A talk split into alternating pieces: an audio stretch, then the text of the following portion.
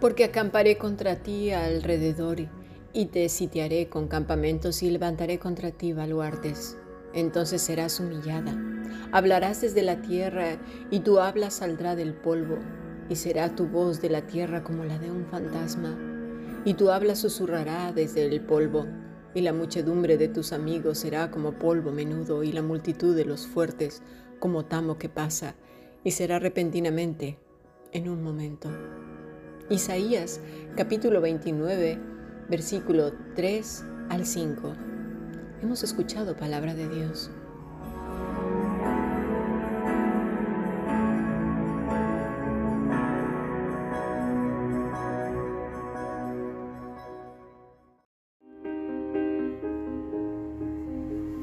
La Fundación Bíblica te invita a participar tanto de esta aula internacional hoy apegados a él, como a sus cursos online en. También Adoración de Siervos todos los martes a las 7.30 de la tarde España a través de nuestro canal de YouTube. Para cualquier información escribe a fundacionbiblica.gmail.com. Aprendamos juntos del Maestro. Te esperamos.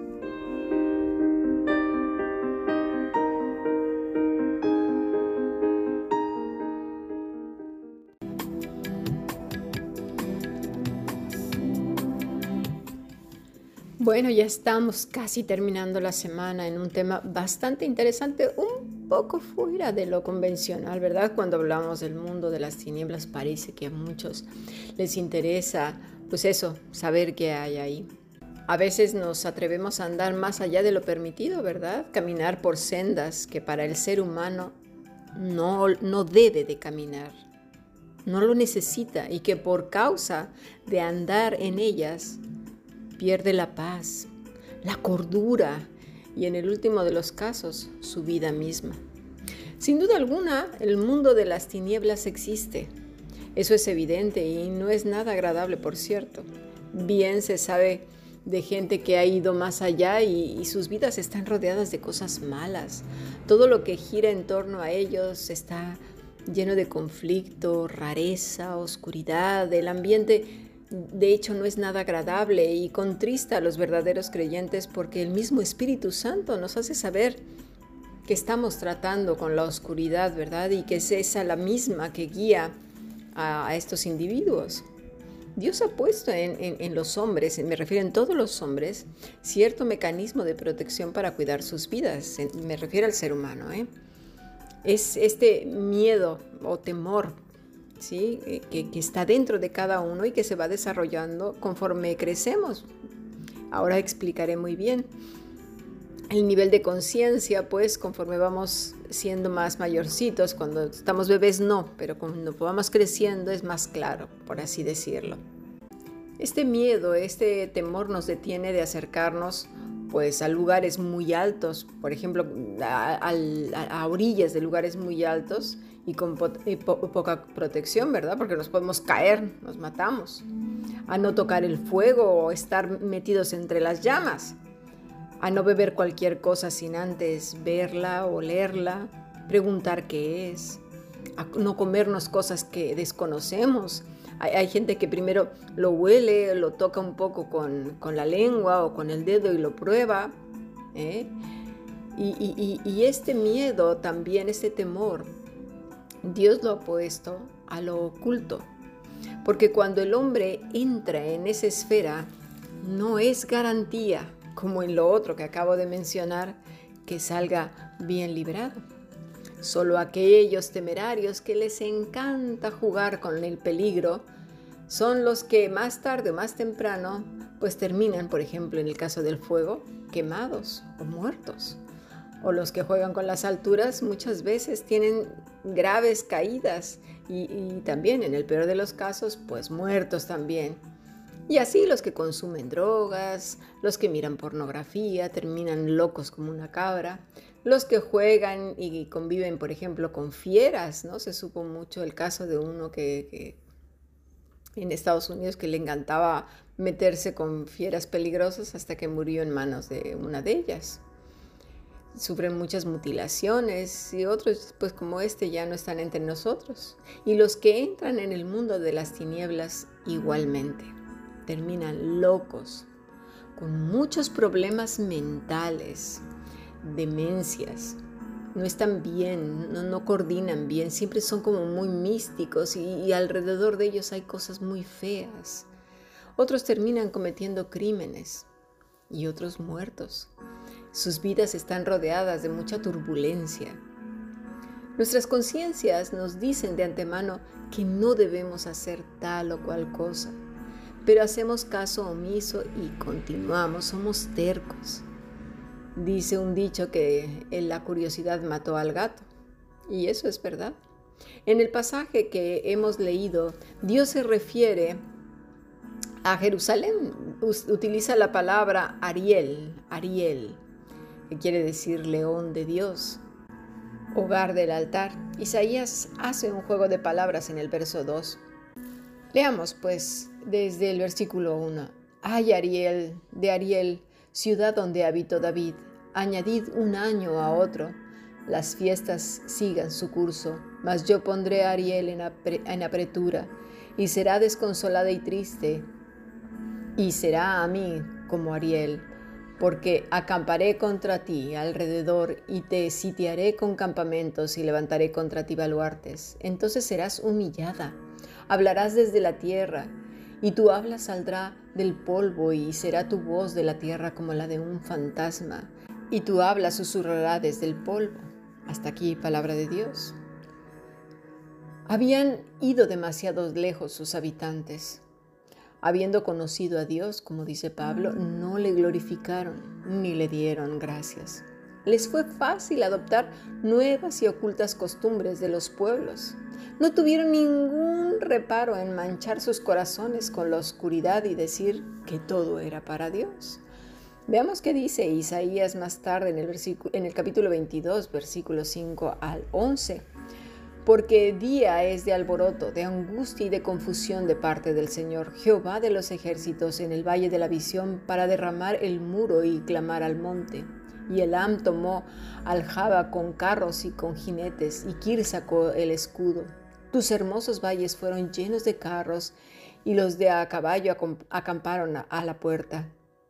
Desnudó la cubierta de Judá, y miraste aquel día hacia la casa de armas del bosque Visteis la brecha de la ciudad de David que se multiplicaron y recogisteis las aguas del estanque de abajo. Y contasteis las casas de Jerusalén y derribasteis las casas para fortificar el muro. Hicisteis foso entre los dos muros para las aguas del estanque viejo y no tuvisteis respeto al que lo hizo, ni mirasteis de lejos al que lo alabró. Versículo 12. Por tanto el Señor Jehová de los ejércitos llamó en este día a llanto y a endechas a raparse el cabello y a vestir silicio.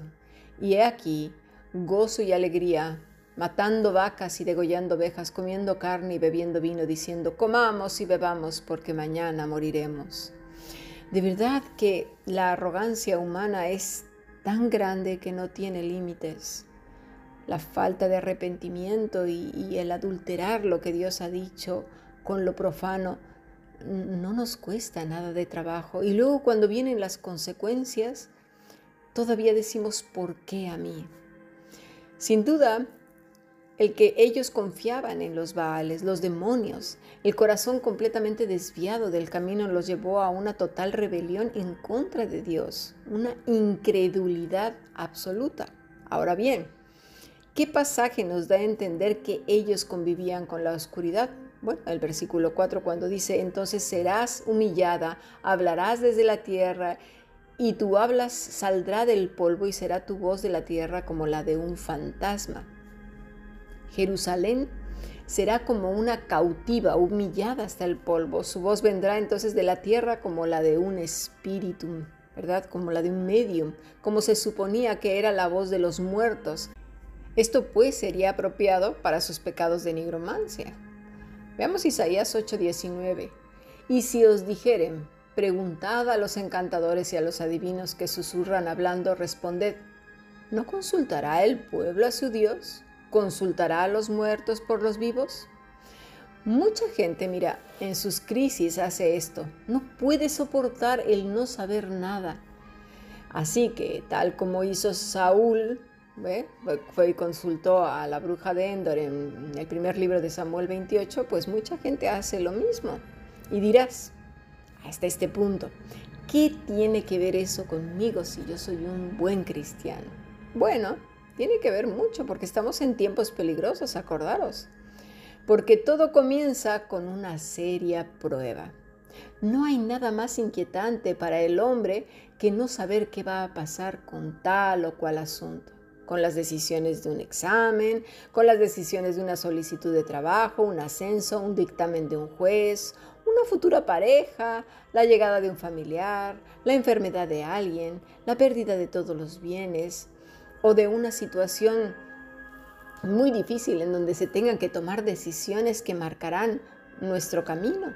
Todas estas cosas, asuntos tan graves como no saber dónde está un ser querido, nos pueden llevar entonces a la desesperación, a perder el gozo, la esperanza en Dios y entrar en caminos más peligrosos que en el que estamos en ese mismo momento pasando. Es difícil comprender el mundo en el que estamos, sí es cierto. A veces no podemos creer lo que nos sucede y decimos, ¿por qué a mí? Bueno, ¿y por qué no? ¿Qué hay de especial en ti o en mí que no nos pueda pasar y por qué al otro sí? ¿Verdad que no hay nada? Somos iguales. Estamos en un mundo caído y al gobernar las tinieblas y todas sus huestes, pues imagínate un mundo infestado de demonios y las semillas del diablo. Pues ¿qué nos espera? Sí, mira, en el mundo somos casi 8 billones de personas, billones, de los cuales somos muy poquitos los hijos del Altísimo. Dice el Señor que el remanente es muy pequeñito. Pero sin duda alguna, los que más dominan, pero así, contundentemente, ¿quiénes son? Pues las tinieblas. ¿Quién más? ¿Qué nos espera estando en, dice el Señor que nos manda como, como ovejitas entre los lobos? Parece que no lo hemos entendido. Dice la Escritura, por cuanto todos pecaron, están destituidos de la gloria de Dios. Y vamos a entender, ¿quiénes están destituidos? Pues los que están muertos. Y estos muertos espiritualmente, ¿qué hacen? Pues pecan. ¿Y pecan por qué? Pues porque están en rebelión contra Dios. ¿Y por qué están en rebelión contra Dios? Pues porque pertenecen al reino de las tinieblas. ¿Y quién es este reino de las tinieblas? Pues Satanás y todos sus ángeles. Y estos pues andan a sus anchas. Ahora bien, en este punto de nuestro estudio, vemos entonces la magnífica e inexplicable gracia de Dios y el poder del Espíritu Santo obrando en un mundo pues en oscuridad. La maldad humana, en combinación con las tinieblas, está frenada por la gracia de Dios, por la obra del Espíritu Santo, dando oportunidad a los hombres a que vengan al arrepentimiento y se reconcilien con Dios por medio del Espíritu Santo, usando pues la vida de su novia amada, de la iglesia, que es la que frena la podredumbre porque es sal. Y la sal es utilizada, ya lo hemos hablado, en muchas culturas y hasta el día de hoy para que las cosas nos echen a perder. Y también para hacer los labios, los brazos, los pies, ¿verdad? De Dios hablando de su gracia, de su amor y de su perdón para todo aquel que venga al Señor con un corazón humilde, no de exigencias. Pero aquí es donde voy a pedir de toda vuestra atención, porque en este momento de nuestra lección nos iremos al punto donde el pueblo de Israel y también la iglesia pierde el norte. Y ahora lo vamos a ver por qué. El Señor dijo más de una vez que le amáramos con todas nuestras fuerzas, con toda nuestra mente, con todo nuestro corazón, es decir, con todo nuestro ser. Que no nos desviéramos ni a la derecha que es nuestra fuerza propia, nuestra justicia personal, ni a la izquierda, que son esos caminos espirituales y religiosos a los cuales nos encanta ir, ¿verdad? Al rito.